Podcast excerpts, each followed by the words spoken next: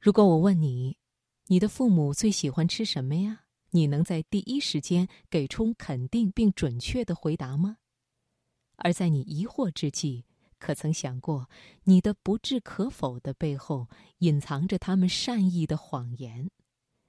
接下来读心灵，来听陈小青的文章《父母的饮食偏好》，摘自《至味在人间》这本书。心灵不再孤单，因为你我分享。读心灵。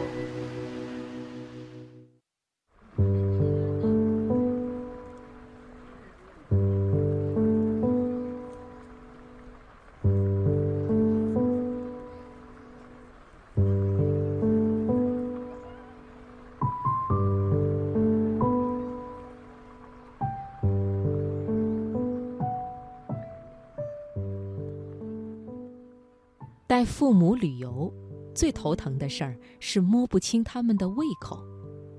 那天在东京浅草寺，我准备点一份马刺，也就是生吃的马肉。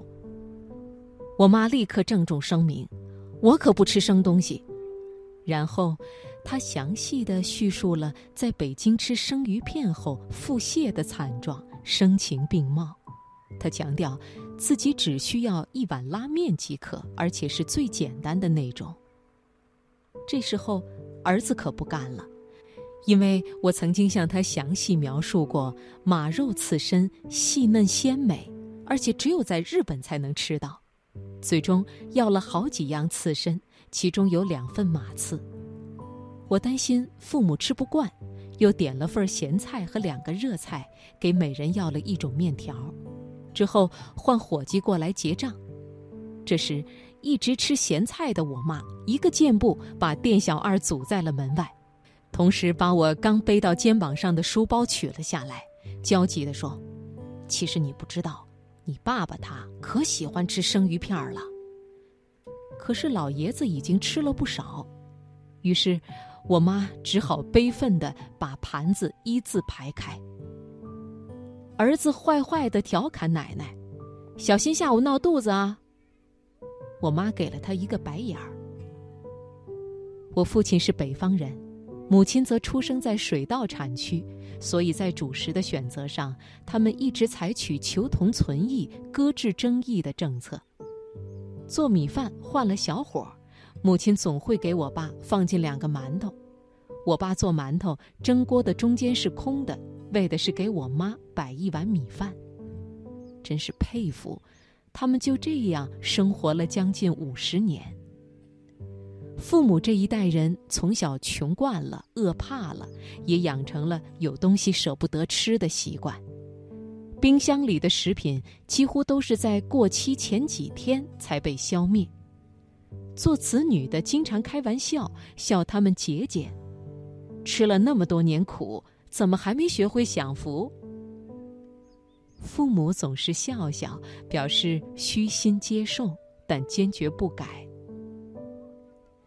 这次东京之旅，临行之前，我还特意跟他们交代：咱们是去旅游，是享受去的，千万别老想着省钱。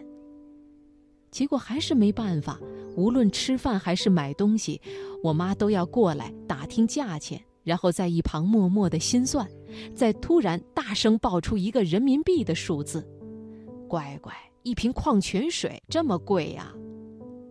结果第二天再出去，父亲的双肩包沉甸甸的，过去拉开一看，是他们连夜在房间冰箱里冷藏的凉开水，好几瓶。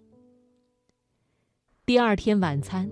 我带着二老一小去了涩谷一家专吃螃蟹的料理店，我妈坚持全家要一只就够了。我心说，一只，可能只够那个大胖儿子吃的。于是当面要了一只，又偷偷的点了另一只。很快，儿子的面前就摆满了空壳，而父母面前的盘子里，还是最开始夹过去的那条蟹腿。他们很夸张地比划着进食的样子，却不见消耗。我有些急，剔好了一个蟹螯，放到我妈的盘子里。你真不知道我多不喜欢吃螃蟹。你妹妹家冰箱里现在还有好多只呢，我根本不吃。”我妈说着，把蟹螯像火炬一样传给了我爸。我没说话，又剃干净另外一只递了过去。这和你吃过的梭子蟹还真不是一个味儿，麻烦尝尝吧。